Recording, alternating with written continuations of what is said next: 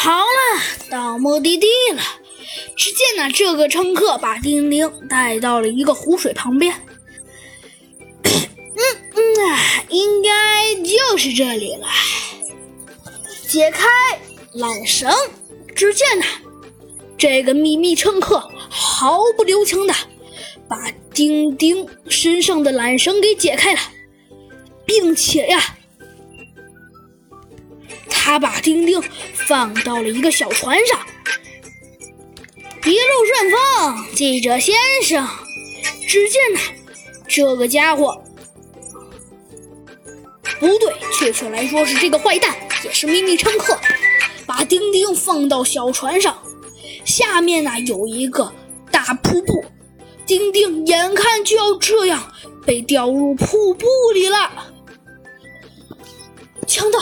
他把我抛到河里不管了，丁丁啊，很快就醒了过来。他发现了这件事情，唉，真是的，奇怪，哪里来的轰隆声？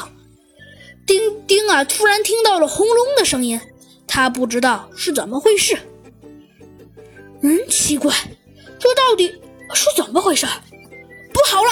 只见那丁丁很快就发现了到底是怎么回事。他面前呢，出现了一个大瀑布。这个大瀑布啊，一看就有好几十米深，要是掉下去，那可就惨了。丁丁啊，吓得冷汗都出来了，眼看丁丁就要从瀑布上掉下去了。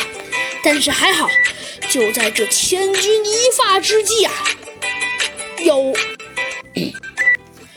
树枝把丁丁啊给勾住了，丁丁就这样暂时先逃过了一劫。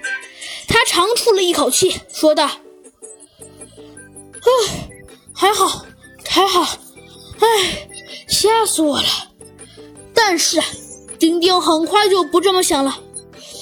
嗨，丁丁，他在心里暗暗想到：“的确，我现在是得救了，可是这样能撑多久呢？”丁丁啊，向下看去，要是摔下来，肯定就得摔成肉饼了。现在丁丁完全不知道应该怎么办。